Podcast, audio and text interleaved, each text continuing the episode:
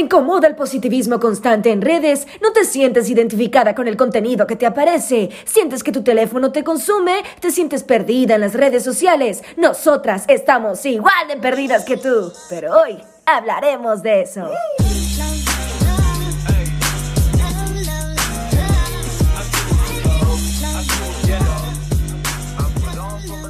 Buenas tardes, buenos días y buenas noches y bienvenidos a Perdidas en la Red con Sara, Gilliam y mi persona me presento, Paola. ¿Cómo están chicas? Hola, yo soy Gilliam. Y yo soy Sara y pues yo me encuentro muy bien, con algo de calor, pero estoy muy bien. Gilliam, ¿cómo te encuentras tú?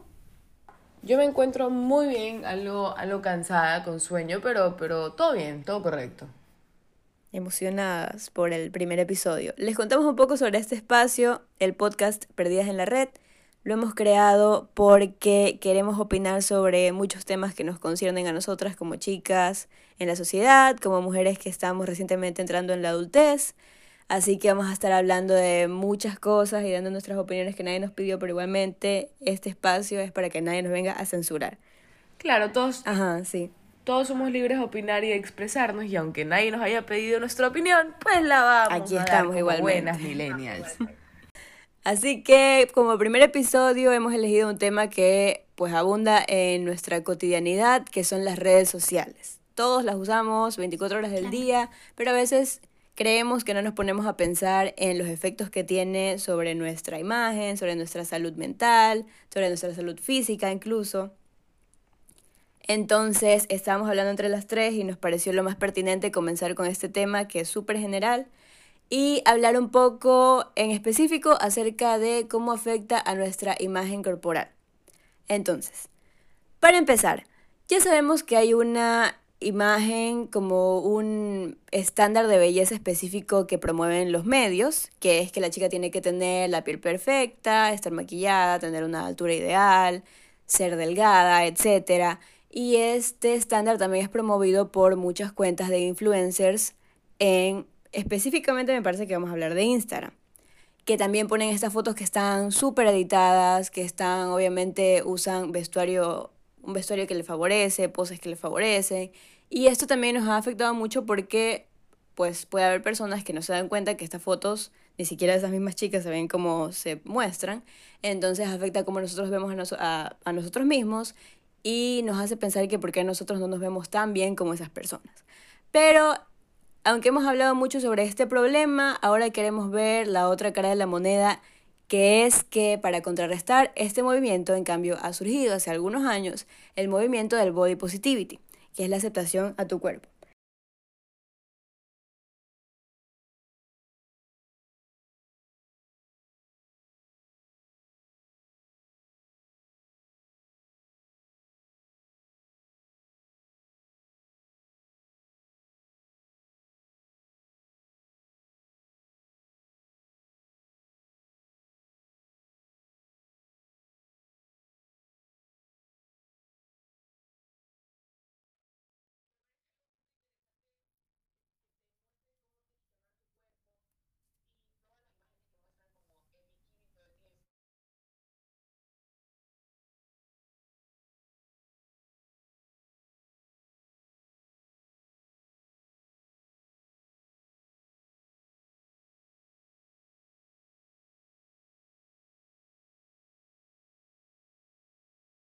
Claro.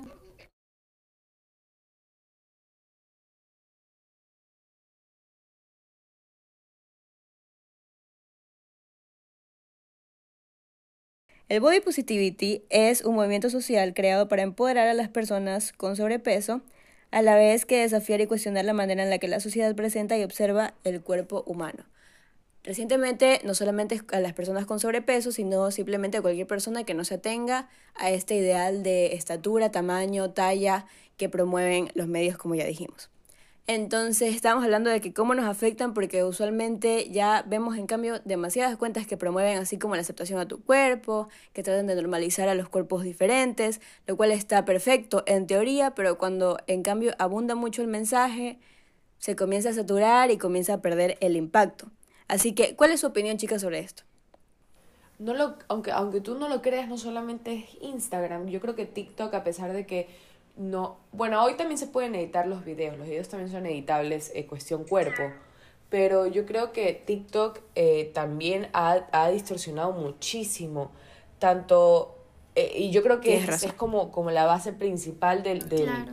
del, del positivismo tóxico, porque es donde más han aparecido personas y chicas y hombres que hacen esto de, de, de que ames tu cuerpo. ¿Cómo es que, tú le- cómo es que se llama? Yo, yo para estas cosas soy un poco... Soy un poco... El body vieja. positivity. Body... ¿Cómo es? Body positivity. Body positivity, mira cómo le llaman. Y me parece algo súper interesante que, que te muestren cómo tienes que amar tu cuerpo y todas las imágenes que muestran como en bikini todo el tiempo y normalizando que estés en bikini y que tengas que vestirte así.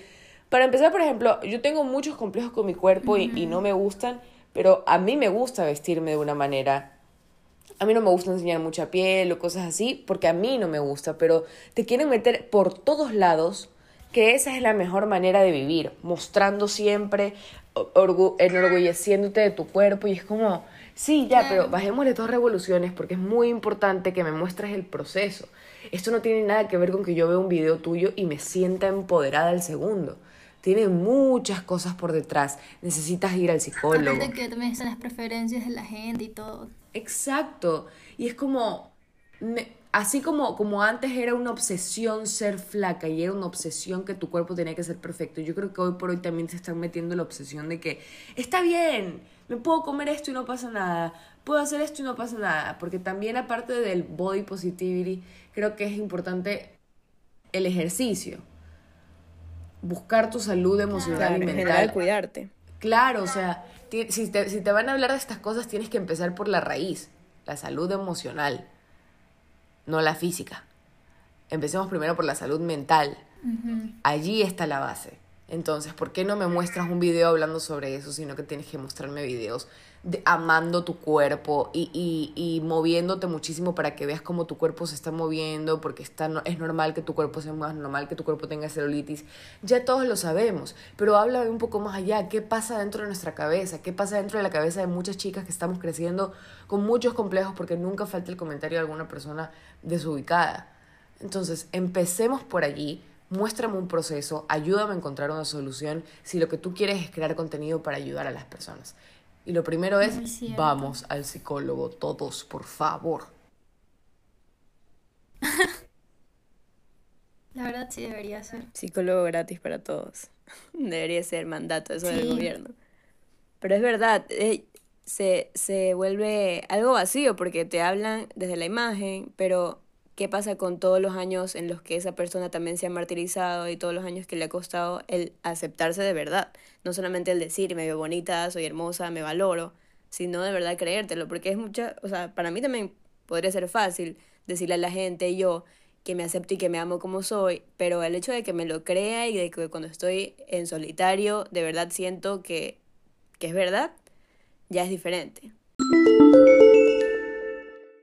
Estás escuchando Perdidas en la Red con Sara, Paola y Gilliam. Nuevo episodio todos los jueves.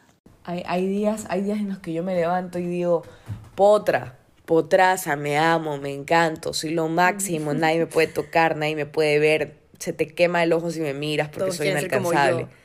Pero hay días en los que me levanto y digo, no valgo ni un centavo, o sea, estoy que no me agarra, pero ni Dios en pena, o sea, doy lástima, porque hay días y días. Y eso también hay que normalizarlo. No todo el tiempo tienes que estar feliz.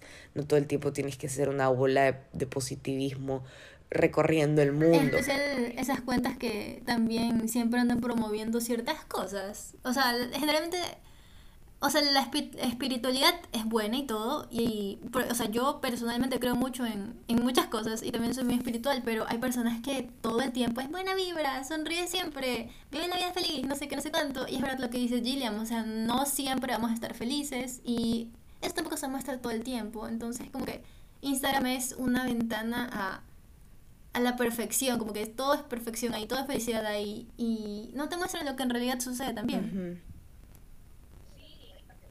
Claro. Sí, y muestran las mejores partes del día. justamente eso, eso les iba a decir. Eh, para las personas que no conocen, porque obviamente no, no, no todo el mundo conoce, yo trabajo en redes sociales. Y dentro de las redes sociales, cuando, cuando yo entré a, a, a, trabajar y a hacer mi contenido y todo esto, me di cuenta de que mentimos casi siempre. Siempre estamos mostrando solamente el 25% de lo que pasa en nuestro día y la gente cree que eso es todo lo que nos pasa y que esa es nuestra vida. No, nosotros escogemos qué te queremos mostrar de nosotros para que tú nos sigas siguiendo. Lo siento, les voy a romper todas las emociones y todo, todas las ilusiones que tenían. No es verdad. Casi nunca es verdad todo. Bueno, sí tiene sus porcentajes de verdad porque te está pasando, pero es porque te lo quiero mostrar. No porque ay, espontáneamente esto está pasando. Todo, todo es publicidad, todo es editado, todo es sacado y copiado de todas partes porque ya no hay nada original. O sea, hay muchas cosas dentro de las redes sociales que te pueden aturdir. Y el otro día escuché de una, de, de, de, una persona que las redes sociales son un cuchillo y tú decides cómo usas ese cuchillo. Porque tú puedes escoger un, eh, elegir el cuchillo para matar a alguien o puedes coger el cuchillo para cocinar y lo haces en función a algo positivo. Entonces tú decides cómo manejas las redes sociales. Tremenda esa metáfora, la voy a tener en la mente ahora.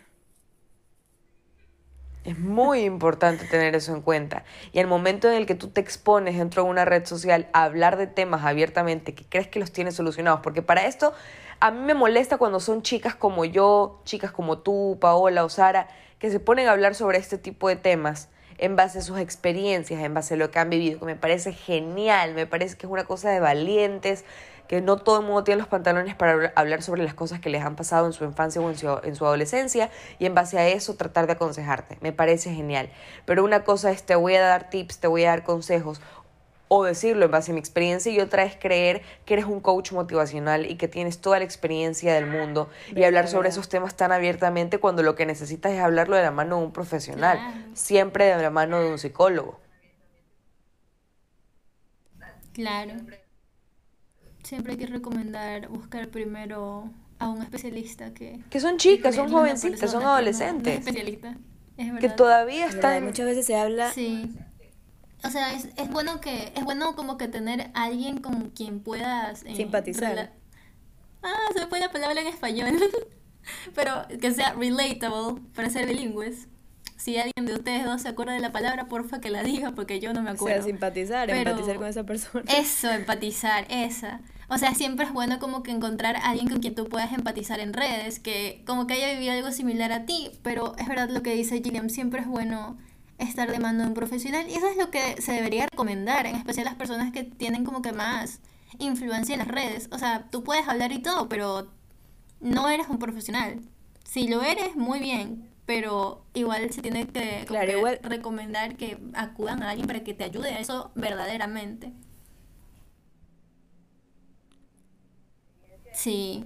Y no todos Y siempre una persona va a hablar desde su experiencia, desde cómo uno mismo ha tenido el proceso, pero a veces, claro, no es la experiencia de todos, porque hay gente que tal vez le afecta más los comentarios que ve en redes o, como dijeron también, tu familia, tus amigos te pueden dar comentarios acerca de tu cuerpo, que es algo que también igual te afecta y que está ahí constantemente, no lo puedes ignorar.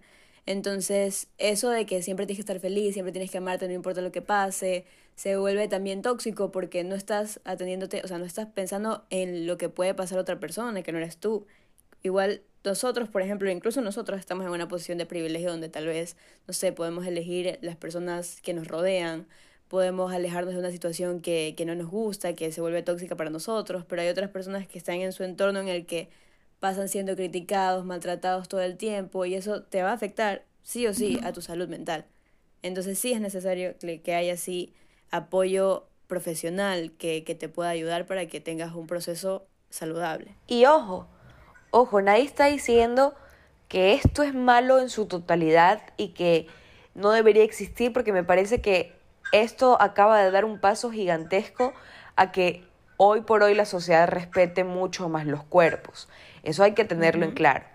Pero ya estando aquí y ya habiendo dado este paso, pues aprendamos de nuestros errores y de las cosas que no están, no están funcionando. esto funciona bien como primera base, pero ¿qué más le podemos arreglar y qué podemos solucionar?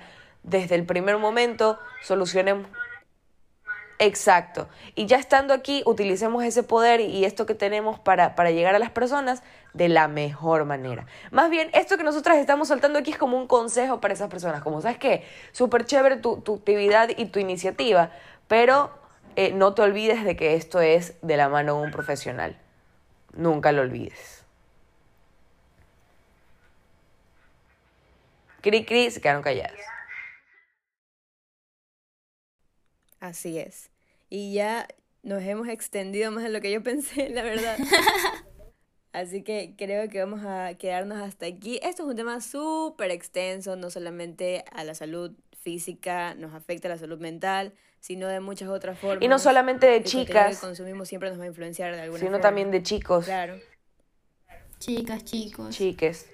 Ajá, y los chicos también muchas veces no hablan de sus emociones tan abiertamente, de cómo les afectan las cosas. Entonces sería bacán, sería cool, para no decir una palabra tan ecuatoriana, tener alguna vez un invitado chico también que nos hable de cómo a él les afecta cómo el contenido es más, que consumen chicas, en estas redes de que yo no les había yo no les había contado, pero yo tengo una persona que está dentro de las redes sociales, que es influencer, TikToker, actriz, top, que ha vivido ese tipo de cosas y ella está dispuesta a, a, venir como invitada a conversar con nosotros sobre estos temas y yo creo que a las chicas les va y a los chicos también les va a interesar mucho ver el punto de vista de una persona que lo está viviendo y lo ha vivido. Pero bueno, chicas, yo creo que en estos momentos ya podemos decir un hasta pronto, pero no un adiós. Porque nos volveremos a ver. Bueno, escuchar. Hasta pronto, hasta pronto. Verdad, tenemos muchos otros temas de los que queremos opinar en este espacio. Así es. Estamos muy contentas de poder tener este espacio para chismear, conversar aquí entre nosotras, las comadritas, las comadrejas. Que ahora que lo pienso, ¿será que nos debemos llamar perdidas en la red o comadrejas? Pero bueno, eso lo veremos en otro capítulo y con la ayuda de ustedes. Me despido, yo soy Gillian Mieles. Yo soy Sara Valverde. Yo soy Paola. Ups, Sara, go, go. Esto pasa así cuando estábamos grabando al mismo tiempo todas. Bueno, pues despídase y diga su nombre. Go, go, go. ¿Cómo que se bueno, llama? me despido yo. Soy Paola Pinchevsky y esperamos que les haya gustado y también que se comiencen a preguntar qué pasa cuando usamos todos las redes sociales todo el día. ¿Qué pasa en nuestra cabeza y qué pasa con nuestro cuerpo? Y eso es todo. Eso es todo por hoy. Cuestiónense siempre. Y sin ningún tipo de conciencia. Respete para que lo respeten. Coman bien, tomen agua. Y nos vemos en la próxima ocasión. Bye bye. Adiós.